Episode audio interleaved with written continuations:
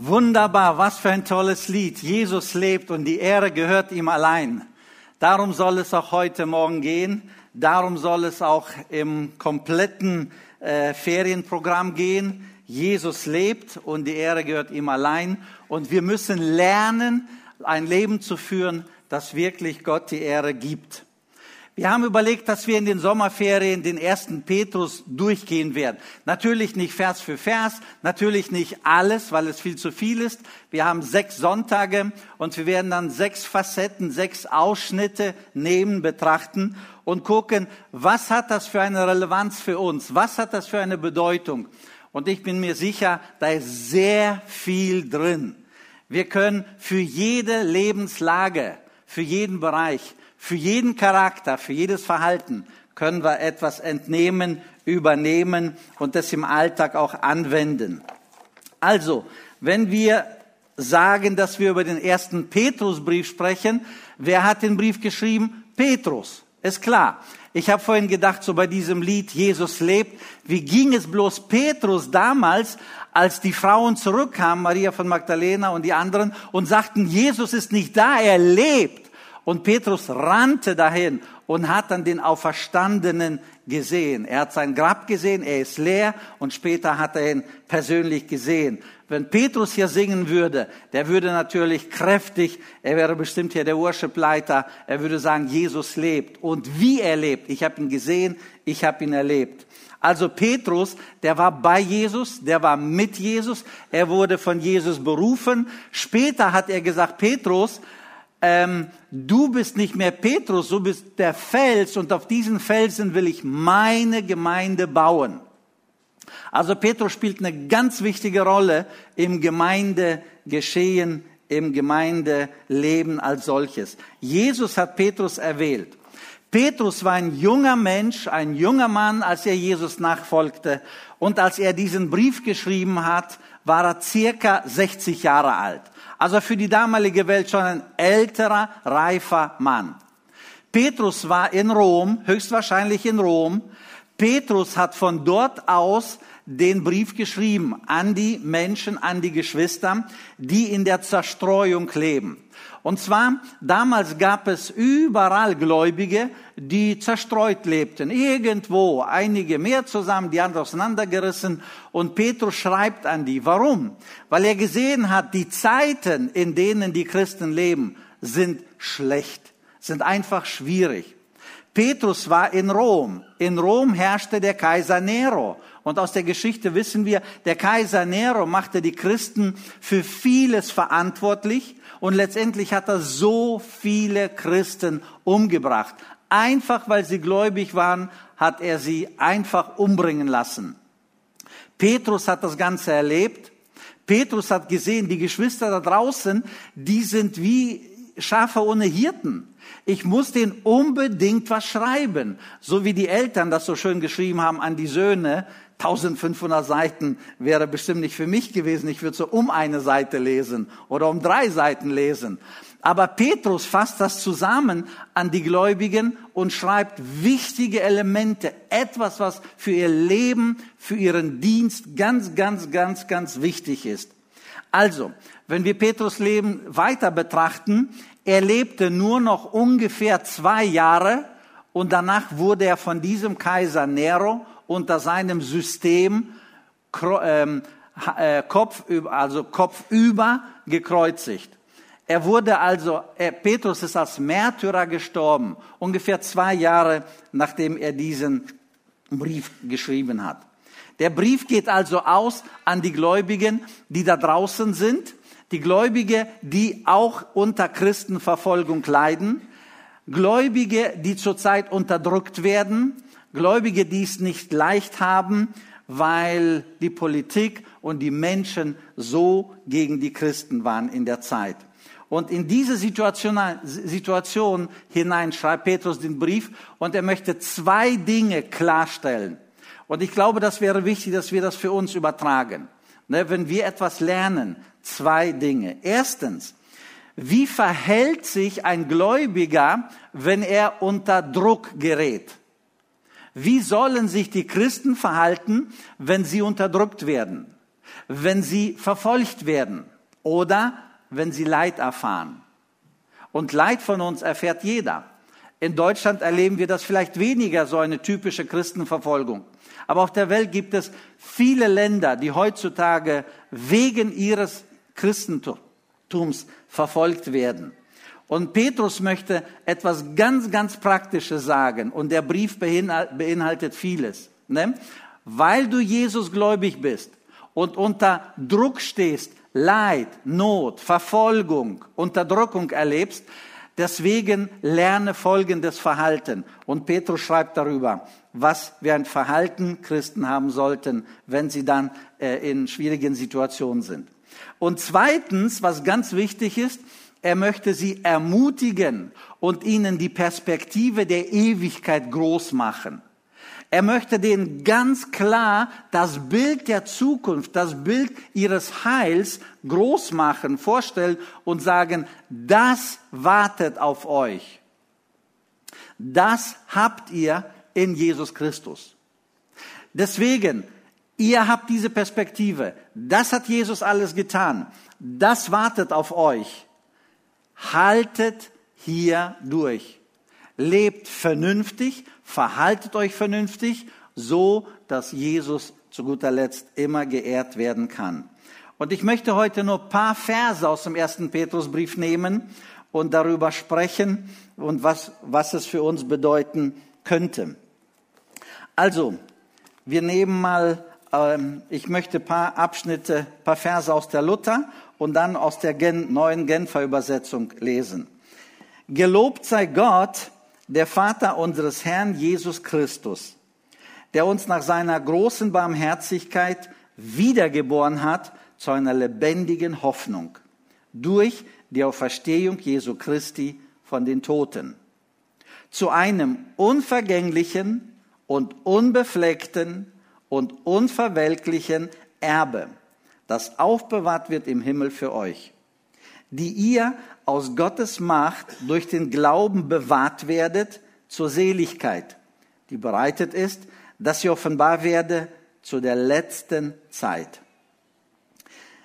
Ihr habt also allen Grund, euch zu freuen und zu jubeln, auch wenn ihr jetzt nach Gottes Plan für eine kurze Zeit Prüfungen verschiedenster Art durchmachen müsst und manches Schwere erleidet. Denn diese Prüfungen geben euch die Gelegenheit, euch in eurem Glauben zu bewähren. Genauso wie das vergängliche Gold im Feuer des Schmelzofens gereinigt wird, muss auch euer Glaube, der ja unvergleichlich viel wertvoller ist, auf seine Echtheit geprüft werden. Und wenn dann Jesus Christus in seiner Herrlichkeit erscheinen, erscheint, wird eure Standhaftigkeit euch Lob, Ruhm und Ehre einbringen. Was für ein schöner Abschnitt, was für ein schöner Text. Also, der Punkt ist, wie verhalten wir uns? Wie sollen wir uns verhalten, wenn wir unter Druck geraten? Das ist so die Frage. Wie verhalten wir uns, wenn wir Leid erfahren? Wie verhalten wir uns in unserem Kontext, wenn irgendwie Unfälle passieren, wenn Kinder geboren werden, die vielleicht krank sind, so wie in unserer Familie damals? Wie gehst du damit um? Siehst du nur dich oder was sollst du sehen? Und da gibt Petrus eine klare Antwort, wenn ihr unter Druck kommt, wie ihr euch zu verhalten habt. Ich glaube, dass ich recht wenig von der Christenverfolgung mitbekommen habe. Aber ich kann mich gut erinnern, als wir in Litauen lebten, ich war in der dritten Klasse und äh, laut dem System konnte man dann in der dritten Klasse so ein Pionier werden, was für das kommunistische System sehr wichtig war. Dann bekamen alle feierlich so ein rotes Halstuch und das war so ein ganzer Stolz für die Kinder und später auch für die vielen Erwachsenen. Auf jeden Fall, die Gläubigen haben manchmal mitgemacht, öfters nicht mitgemacht. Meine Eltern sagten, wenn du willst, mach. Ich wollte. Auf jeden Fall haben meine Eltern mir dann so ein rotes Tuch gekauft. Ich bin an dem Tag zur Schule gegangen, wo wir feierlich dann Pioniere werden sollten und stellte fest, ich habe mein Tuch vergessen. Ich habe das der Lehrerin gesagt und sie hat mich richtig, richtig ausgeschimpft. Ganz dolle. Und dann sagte sie, okay, komm, wir besorgen dir was. Und ich hatte keine Lust mehr. Und ich sagte damals, nein, ich will das nicht mehr. Also ist die Klasse Pioniere geworden, ich nicht. So, nächsten Tag kommt die Lehrerin rein und dann sagt sie so vor der ganzen Klasse, Dück, steh auf. Und dann musste ich aufstehen und dann zeigt sie so mit dem Finger auf mich und sagt, guckt euch den an. Zu Hause hat er eine Oma, eine Gottesanbeterin. Sie bringt ihm das Beten bei. Auf jeden Fall alles Mögliche so aus diesem Zusammenhang und alles Negative. Und die Klasse steht und lacht. Was bist du für ein Blödmann so ungefähr? Auf jeden Fall, da ist in mir, ich meine, ich war dritte Klasse, was war ich da? Zehn Jahre alt, ne? Da ist in mir etwas kaputt gegangen. Wir kamen nach Deutschland, ich wollte Missionar werden, aber nie nach Russland, nie zurück dahin. Warum? Ich habe da dieses, dieses komische Gefühl, ich sag mal eine kleine kindliche Bitterkeit. Aber der Herr hat Humor, er hat mich berufen, für die Russen da zu sein. Also ich habe eine klare Berufung erlebt, ich habe das interpretiert, dass ich zurückgehen soll. Ich habe 94 CFI gegründet, Christliche Freizeiten International, für Kinder und Jugendliche in der ehemaligen Sowjetunion. Nicht nur Russland, sondern in der ehemaligen Sowjetunion. 94, 95, ein Jahr später bin ich nach Litauen gefahren. Ich habe diese Lehrerin aufgesucht. Ich bin geradeaus in die Schule, in die Klasse gegangen, wo sie noch unterrichtete. Und ich habe gesagt, als wir uns dann kurz begrüßt haben, habe ich gesagt, wieso haben Sie mich damals so blamiert vor der Klasse? Wir hatten ein offenes, ein gutes Gespräch. Ich konnte dieses Thema loslassen und das hat mich nie wieder bewegt und nie wieder irgendwie verkantet in meiner Seele, in meinem Leben, zu Nebenwirkungen geführt und so weiter. Ich habe durch meine Berufung die gesamte russische Welt, das ist alles slawische, ich habe sie kennengelernt, ich habe sie lieb gewonnen und ich liebe das Volk bis heute. Und ich bin frei von all den Dingen, die damals gelaufen sind. Meine größeren Geschwister und Eltern haben viel mehr erlebt. Ich habe nur was Kleines erlebt. Aber ich bin frei. Und ich glaube, darum geht es hier. Petrus schreibt so, egal was ihr erlebt, ob politisch oder gesundheitlich oder in der eigenen Familie, lernt bitte damit richtig umzugehen. Und die richtige Haltung, die führt in die Freiheit. Das richtige Verhalten, die richtige Einstellung führt in die Freiheit. Eine falsche Einstellung, die verkantet, verbittert und nachher bist du einfach nur ein verbitterter, ich sag mal alter Mensch. Das ist nicht der Plan Gottes. Wie fängt Paul, äh, Petrus hier an? Petrus fängt ganz einfach an. Er sagt, gelobt sei Gott. Ihr Lieben, das ist nicht einfach so, ja, er fühlte sich jetzt gut, hier schreibt er, gelobt sei Gott. Das ist eine klare Ansage. Wo immer du stehst, was immer du erlebst, hast du es schwer, hast du es leicht, wo immer du stehst. Die, die Menschen hatten schwer. Eine Haltung so, sollte sein, gelobt sei Gott. Es gibt ja so schön, wenn es dir schwer geht, singe Psalme. Ganz einfach. Das ist nicht nur theoretisch so. Nein, das ist ein Programm, das ist eine Einstellung. Wenn es dir schwer geht, wenn es dir dreckig geht, dann singe oder bete oder sprich Psalme auf. Ich habe in meinem Leben, ich lag im Bett und ich habe aufgesagt, der Herr ist mein Hirte, der Herr ist mein Hirte, der Herr ist mein Hirte. Warum? Weil ich so unter Druck stand. So, und das, was Petrus hier schreibt, ist genau das Gleiche. Gelobt sei Gott.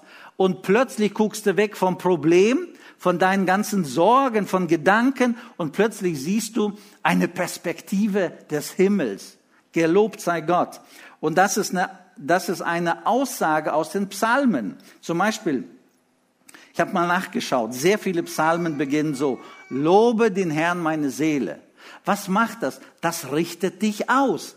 Du schaust weg von deinen Problemen, du schaust auf den großen und ewigen Gott. Psalm 104, lobe den Herrn meine Seele. Psalm 105, dank dem Herrn und rufet seinen Namen an. Die Situation, in der David damals steckte, die war echt schwierig, die war richtig schwierig. Und er sagt, lobe den Herrn, lobe den Herrn, gelobet wird der Herr oder danket dem Herrn. Psalm 117, lobet den Herrn alle Heiden. So steht es im Psalm 117.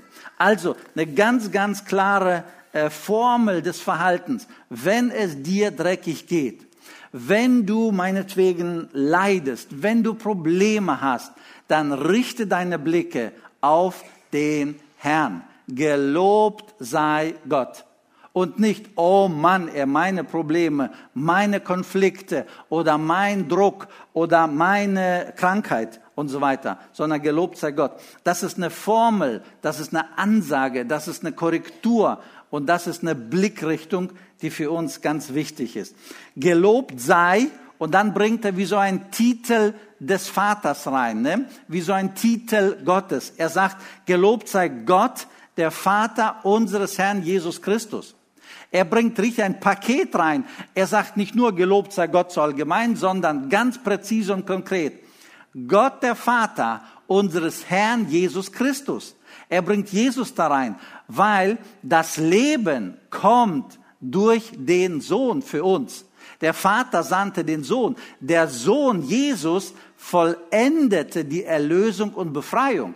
Deswegen das Heil ist in seinem Sohn Jesus Christus. Und so schreibt er hier, gelobt sei Gott, der Vater unseres Herrn Jesus Christus. Also, unser Lob gehört Jesus, unser Lob gehört Gott, unser Lob gehört dem Vater. Dann geht er weiter und sagt, der uns nach seiner großen Barmherzigkeit. Ihr Lieben, das ist jetzt wichtig zu verstehen. Es geht nicht darum, wir haben was Tolles gemacht, wir sind jetzt zu Gott gekommen und deswegen haben wir jetzt das Heil, deswegen dürfen wir glauben. Quatsch. Die Ausgangssituation ist, Gott, weil er barmherzig ist, hat er den Weg bereitet. Ne? Und Petrus schreibt ja ganz klar, der uns nach seiner großen Barmherzigkeit. Ich habe mal nachgeschaut, was kann man in Richtung Barmherzigkeit sagen? Barmherzigkeit ist eigentlich ein, ich sag mal so ein Gefühl, ein Mitleidensgefühl. Wenn du barmherzig bist, dann fühlst du mit. Dem anderen geht es schlecht. Der andere leidet. Der andere ist in der Sackgasse. Und du hast ein, so ein Mitgefühl. Und deswegen diese Barmherzigkeit, die basiert auf einem Mitgefühl, weil der Mensch leidet. Wenn wir den Begriff Gnade nehmen, dann ist Gnade sehr konkret in Bezug auf die Sünde. Also, wegen der Sünde ist jeder Mensch schuldig und bedarf der Gnade. Wenn aber die Bibel über die Barmherzigkeit spricht, dann so, Mensch, den Menschen geht es so schlecht. Den Menschen, die sind, oder die Menschen sind in der Sackgasse. Und da ist so ein Mitgefühl, so ein liebendes Gefühl und es geht da um den schlechten Zustand des Menschen. Also Gott in seinem Mitgefühl, in seiner Liebe will dem Menschen etwas Gutes tun. Psalm 103, Vers 8 sagt, barmherzig und gnädig ist der Herr. Wie gesagt, Barmherzigkeit, mitfühlend, gnädig in Bezug auf Schuld. Gott erlässt die Schuld. Gott vergibt die Schuld. Psalm 86, 15 sagt das Gleiche. Du Gott bist barmherzig und gnädig. Genau das Gleiche. Diese Barmherzigkeit. Gott sieht uns in unserer Not. Gott sieht uns, dass wir manchmal irritiert sind. Und er ist uns nahe. Jetzt kommt eine sehr interessante Aussage. Und zwar, der uns nach seiner Barmherzigkeit, ne? Also er ist der Handelnde, er ist der Aktive, er ist der Mitfühlende und er hat uns wiedergeboren. Nicht wir haben uns wiedergeboren, nicht wir, sag ich mal ganz einfach, sind gläubig geworden, sondern er, Gott, hat uns durch Jesus Christus den Glauben geschenkt. So müssen wir das sehen. Er hat uns nach seiner großen Barmherzigkeit wiedergeboren. Petrus lebte ja damals zu Jesu Zeiten. Und Petrus hat das oft gehört, gesehen, selbst die Gespräche mit dem Nikodemus, wo Jesus zu Nikodemus sagte, du musst vom Neuen geboren werden. Neuen geboren oder Wiedergeburt ist das gleiche, austauschbare Wort. Er sprach zu Nikodemus.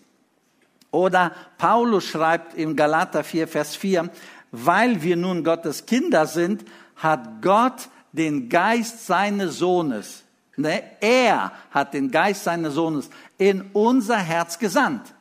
Ganz wichtig, Gott ist der Handelnde, Gott ist der Aktive, Gott schenkt uns den Glauben. Es bleibt aber nicht dabei, er geht hier weiter und sagt, er hat uns wiedergeboren. 2. Korinther 5, 17 sagt, ihr seid eine neue Kreatur in Jesus Christus geworden. Ein neues Geschöpf. Nicht irgendwas Altes wurde so ein bisschen aufpoliert, sauber gemacht, lebt weiter, sondern etwas völlig Neues. Die Bibel sagt, eine neue Kreatur ist entstanden. In uns ist etwas Neues entstanden. Und ich möchte das bisschen konkretisieren. Wie sieht eine Wiedergeburt im Prozess aus? Ich glaube, jeder kann sich dann so ein bisschen prüfen und stellen, wo stehe ich in diesem, in diesem Prozess? Ich glaube, alles beginnt dort, dass ein Mensch wahrnimmt, es gibt einen Gott. Es gibt ja viele Menschen, die sagen, ja, ja, es gibt einen Gott. Ach, der ist so beschäftigt, der hat keine Zeit für mich oder ja, irgendwann mal und so einfach so pauschal. Aber hier geht es darum, ein Mensch muss erkennen, ja, es gibt einen Gott. Zweitens, ein Mensch muss erkennen, aber Gott und ich, wir sind nicht zusammen, wir sind getrennt, wir sind, wir sind distanziert. Und diese Distanz nennt die Bibel Sünde. Das heißt also von Geburt von natürlicher Geburt an ist jeder Mensch getrennt von Gott. Es gibt einen Gott, es gibt einen Menschen, aber durch die Sünde sind wir getrennt. Die Bibel sagt, diese Trennung kann nur der Sohn Gottes, Jesus Christus, überwinden. Das heißt also, Jesus sagt, ich bin der Weg und die Wahrheit und das Leben. Und wenn ein Mensch sagt, das ist der Weg zu Gott, diesen Weg möchte ich gehen, dann ist er laut der Bibel auf dem richtigen Weg. Wenn jemand sagt, ne, ne, Jesus möchte ich nicht, also ich will es anders probieren. Und dann probieren Menschen über alle möglichen Ideen, Philosophien, Programme und so weiter. Aber die Bibel sagt, Jesus ist der Weg. Und wenn der Mensch dann erkennt, es gibt einen Gott, ich bin getrennt, der Weg heißt Jesus, dann darf der Mensch weitergehen. Und zwar, er er bittet Jesus sozusagen, ihn in sein Leben zu kommen. Er sagt einfach, Jesus, komm in mein Leben, komm in mein Herz. Du bist ja der Weg zum Vater, du bist ja der Weg in die Ewigkeit. Komm in mein Leben und werde ein fester Bestandteil meines Lebens. Und wer das wirklich vor Jesus ausspricht, dann sagt Jesus, ich habe es gehört. Und die Bibel sagt, der nächste Schritt, ich sende meinen Geist in dein Herz dann kommt der Heilige Geist. Er kommt und die Bibel sagt, er wird bleiben. Und er kommt dann in unser Leben hinein. Und jetzt entsteht dieses Neue, und das nennt die Bibel Wiedergeburt. Dann entsteht das neue Leben. Der Heilige Geist von innen wirkt. Das brauchst du nicht mehr, das ist umgekehrt wichtig, das brauchst du nicht mehr, das ist wichtig. Und so entsteht ein neues Leben, ein neues Verhalten. Und was Petrus hier schreibt, er schreibt an die ganzen Gläubigen, Leute, der Geist Gottes ist in euch. Der Geist Gottes hat euch wiedergeboren. Er ist in euch hineingekommen. Er lebt in euch und er ist euer Leiter. Deswegen vertraut euer Leben ihm in allen Details an. Er wird für euch sorgen. Der Geist Gottes bewirkt etwas. Und die Bibel sagt hier, der uns wiedergeboren hat zu einer lebendigen Hoffnung durch die Auferstehung Jesu Christi von den Toten. Was bewirkt der Geist Gottes? Der Geist Gottes bewirkt eine lebendige Hoffnung. Und diese lebendige Hoffnung, sie gibt Sauerstoff fürs Leben, sie gibt Kraft, sie schenkt Ausdauer, sie gibt Power, um durchzustehen, durchzuhalten und wir können dann den Weg gehen, auch wenn der nicht leicht ist. Wir werden die Umstände nicht ändern, aber wir werden von innen mit Freude und mit Kraft ausgestattet und wir werden uns gut verhalten können. Warum? Weil Jesus lebt, weil diese lebendige Hoffnung Jesus heißt und weil er mit uns geht. Deswegen, weil Jesus lebt, weil Jesus in Ewigkeiten lebt, haben wir diese lebendige Hoffnung. Es ist nicht nur so ein theoretisches Wünschen, Verlangen. Nein, es ist eine Garantie, weil Jesus lebt haben wir diese lebendige Hoffnung. Die Bibel sagt, ähm, lebendige Hoffnung durch die Auferstehung Jesu Christi. Also der Grund unserer Hoffnung ist Jesus allein. Nur Jesus hat den Tod besiegt, lebt in Ewigkeiten. Und dann sagt er nicht nur diese lebendige Hoffnung, sondern er geht weiter in äh, Vers 4 und spricht Folgendes. Er spricht dann ganz klar ein etwas anderes Thema an, nicht nur lebendige Hoffnung, sondern er sagt, und zu einem unvergänglichen und unbefleckten und unverwelklichen Erbe. Er sagt also, Leute, für euch oder auf euch wartet in der Ewigkeit ein wahnsinniges Erbe. Und dieses Erbe spricht er ja an. Ich werde es gleich ein bisschen deuten und erklären, was es so bedeutet, was er hier reinbringt. Aber ich finde das so interessant. Adi hat irgendwann mal, ähm, ich weiß nicht, irgendwas gesehen, irgendwas gehört, dass Väter an die Söhne vererben. Und Adi ist ja der Erstgeborene bei uns, also kam er irgendwann mal auf die Idee und sagte, Papa, ich will von dir was erben. Ich sagte, das klingt natürlich gut, aber ich habe nichts zu vererben. Die schöne Aussicht kann ich nicht vererben, Teencamp kann ich nicht vererben, privat habe ich nicht allzu viel. Aber ich sagte, Adi, ich gebe dir so eine Liste von ganz tollen Menschen auf der ganzen Welt, das ist so eine Adresse- und Kontaktliste, und dann kannst du sie abklappern und alle werden dir Gutes tun. Oh ja. Und gestern fragte ich Adi, was willst du von mir erben? Sagte, deine Kontaktliste. Matze will bestimmt was anderes erben, aber Adi will die Kontaktliste erben. Auf jeden Fall mit dem Thema Erbschaft. Und jeder, der sich damit ein bisschen beschäftigt, weiß, es ist echt ein kompliziertes Thema. So wahnsinnig viel Neid entsteht dort. So wahnsinnig viel Missgunst entsteht dort. So wahnsinnig viel Ungerechtigkeit entsteht dort. Und das Thema Erbschaft ist so belastet. Spannungen, Konflikte, wie gesagt, Neid und so weiter. Es ist echt schwierig in der Lebenspraxis. Hier spricht Petrus, auf euch wartet eine Erbschaft, ein Erbe, und dann benutzt er Begriffe wie unvergänglich. Was heißt unvergänglich? Unvergänglich ist nicht einnehmbar. Das heißt, niemand, keine Kriegspartei, kein sonst jemand, niemand kann das Erbe einnehmen. Das ist nicht einnehmbar. Oder es ist nicht angreifbar. Das heißt also, von außen kann dein Erbe niemand angreifen. Es ist so gesichert, es ist so platziert, es ist für dich freigehalten, keiner kann angreifen, meinetwegen mit Kriegsmaschinerie und was übernehmen, was wegnehmen, was ausrauben, geht nicht. Eine andere Übersetzung sagt materiell unzerstörbar. Das heißt also, das, was Gott für uns vorbereitet hat, das kann man nicht zerstören. Oder noch andere Begriffe wären, das ist nicht korrumpierbar. Das heißt also, man kann nicht plötzlich mehr geben als das und zack ist das Erbe so ein bisschen unter Korruption. Es ist nicht korrumpierbar, es ist nicht einnehmbar, es ist nicht wegnehmbar, es ist nicht zerstörbar. Das ist einfach fest dort im Himmel aufbewahrt für dich. Und das Erbe unterliegt nicht dem Tod. Das heißt also, kein Zerfall, kein Tod, nichts wird das Erbe zerstören. Das ist also ein Begriff unvergänglich.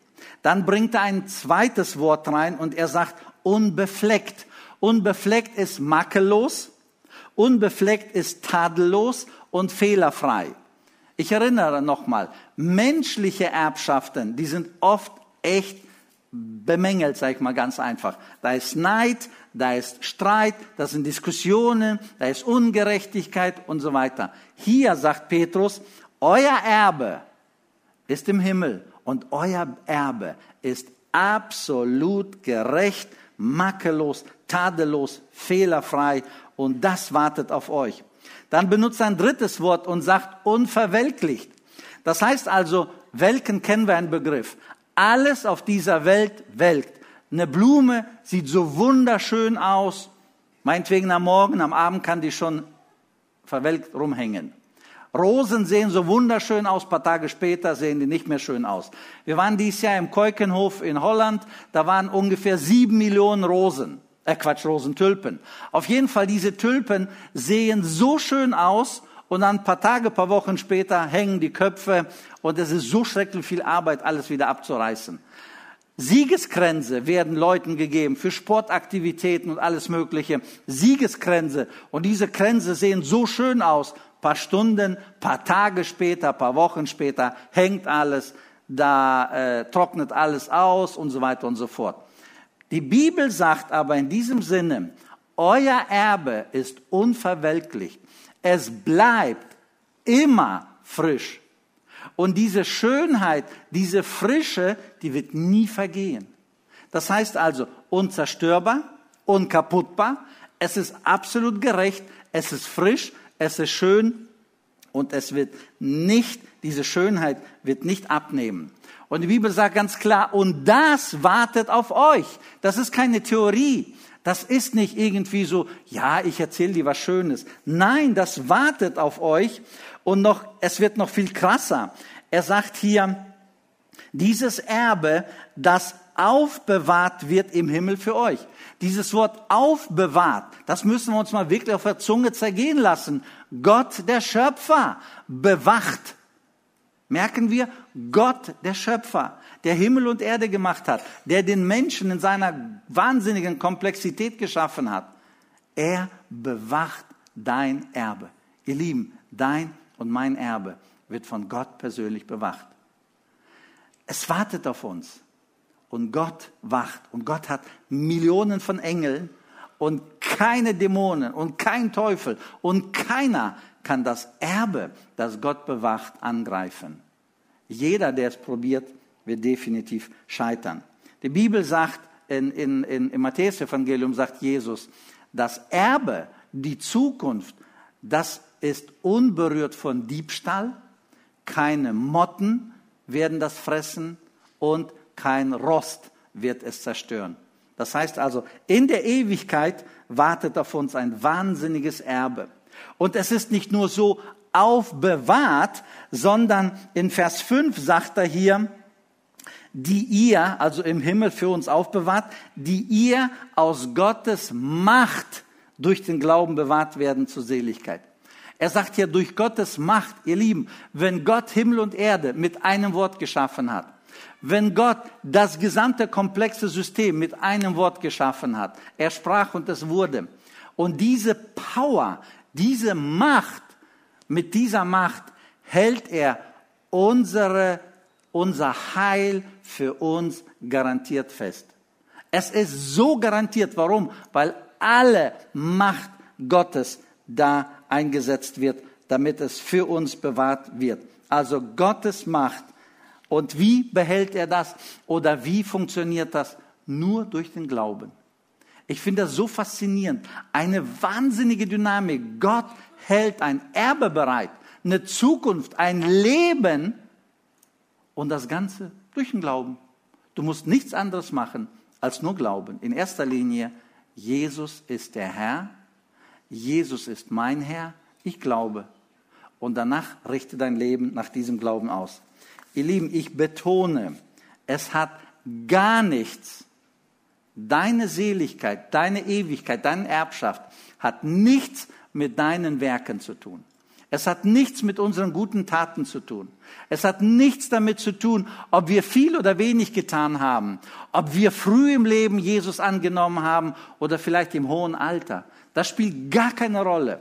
Es gibt nur einen Schlüssel zu diesem Erbe, Glaube.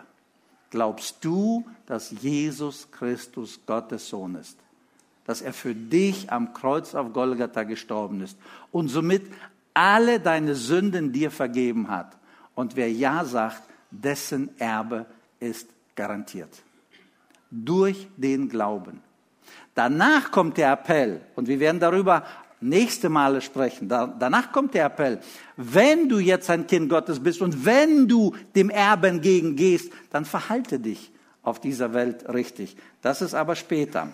Und ich finde das so schön, dass er hier sagt, also, dieses Erbe ist für euch gesichert äh, durch die Kraft Gottes im Himmel. Ne? So ganz, ganz klare Ansage. Im Himmel ist das gesichert. Und dann bringt er hier einen Punkt rein, ähm, im Himmel durch den Glauben, die bereit ist, dass sie offenbart wird zur letzten Zeit. Also ein Erbe, in der Ewigkeit bei Gott. Das wird festgehalten für uns. Wann wird's offenbart? Hier sagt Petrus, es gibt eine letzte Zeit. Und diese letzte Zeit vom Griechischen ist das Wort Kairos. Und Kairos ist also ein Zusammenspiel von Ereignissen. Das ist Gottes Zeitplan. Das ist also nicht wie Kronos eine fortlaufende Uhr, sondern das ist, Kairos ist ein Zeitpunkt. Gott wird eines Tages die gesamte Herrschaft übernehmen. Und wenn diese Herrschaft Gottes umgesetzt wird, dann tritt das Erbe an. Oder dann, dann bekommen wir das Erbe. Dann wird das Erbe sichtbar. Wenn Jesus Christus sichtbar wirklich die komplette Herrschaft übernimmt. Und wir glauben daran, eines Tages wird Jesus die absolute Macht und Allmacht über alles, was er geschaffen hat und alles, was ihm nachfolgt, ähm, haben. Die totale Durchsetzung von Gottes Herrschaft. Und dann werden wir das Erbe haben, in Anspruch nehmen, beleben und nutzen können. Dann sagt er hier, und das möchte ich komprimiert da bringen. Also, wenn ihr das versteht, wenn ihr das wirklich in euer Herz packt, wenn ihr euer Leben danach ausrichtet, sagt Petrus hier, dann werdet ihr euch freuen und jubeln. Ne? Wenn ihr das so annimmt und danach lebt, dann werdet ihr jubeln, dann werdet ihr euch freuen. Ne? Sogar, Vers 6, ich lese mal die Verse. Auch wenn ihr jetzt nach Gottes Plan für eine kurze Zeit Prüfungen verschiedenster Art durchmachen müsst und manche Schwere erleidet. Denn diese Prüfungen geben euch Gelegenheit, euch in eurem Glauben zu bewähren. Genauso wie das vergängliche Gold im Feuer des Schmelzofens gereinigt wird muss auch euer Glaube, der ja unvergleichlich viel wertvoller ist, auf seine Echtheit geprüft werden. Und wenn dann Jesus Christus in seiner Herrlichkeit erscheint, wird eure Standhaftigkeit euch Lob, Ruhm und Ehre einbringen. Das heißt also, eines Tages, Petrus schreibt, am Ende der Zeiten, eines Tages wird Jesus als Herr aller Herren wiederkommen. Und dann wird er uns, die wir ihm vertrauten, ihm nachgefolgt sind, die wir das Erbe sozusagen in Anspruch nehmen, dann wird er uns sagen, treue Knechte. Wir haben auf, dein, auf seinen Namen gesetzt und er wird uns sozusagen als treue Knechte bezeichnen. So eine andere Stelle. Und hier beschreibt er Lob, Ruhm und Ehre einbringen. Das heißt also, wenn wir diese Perspektive einnehmen, gelobt sei Gott, der uns wiedergeboren hat nach seiner großen Barmherzigkeit zu einer lebendigen Hoffnung. Und auf uns wartet ein Erbe, eine Erbschaft, die unzerstörbar, unkaputtbar, die unverweltlich ist. Und wenn wir diese Lebensperspektive ausrichten, dann wird auch unser tägliches Verhalten anders aussehen. Und Paulus äh, oder Petrus schreibt später ganz konkrete Anweisungen, wie sich diese Kinder Gottes zu verhalten haben. Aber dazu werden wir dann in den nächsten Malen äh, die Gedanken der Praxis, der Praxis vertiefen. Gott segne euch dabei. Lasst uns nochmal aufstehen, ich bete. Ich danke dir, lieber Vater im Himmel, dafür, dass du uns wiedergeboren hast zu einer lebendigen Hoffnung. Und diese Hoffnung schenkt uns Kraft, Ausdauer, Motivation, Geduld, eine klare Perspektive. Hier in dieser Welt haben wir es nicht leicht. Wir werden nicht verstanden. Wir haben Not, wir haben Mangel, wir haben Probleme. Wir verstehen vieles gar nicht, können es nicht einordnen. Aber auf der anderen Seite, auf uns wartet eine Ewigkeit, eine Herrlichkeit, ein Erbe, das wahnsinnig ist, ein Erbe, das so mächtig ist, wo du selbst deine Hand drüber hältst, du bewachst es. Mit all deiner Macht hältst du an unserem Heil fest und dafür preise ich dich. Und ich bitte, Herr, dass der Petrusbrief uns ermutigen könnte und aufrichten im Glauben und, und gleichzeitig, was das tägliche Leben angeht, etwas stabilisieren und praktische Anleitung geben. Das bitte ich in Jesu Namen. Amen. Amen.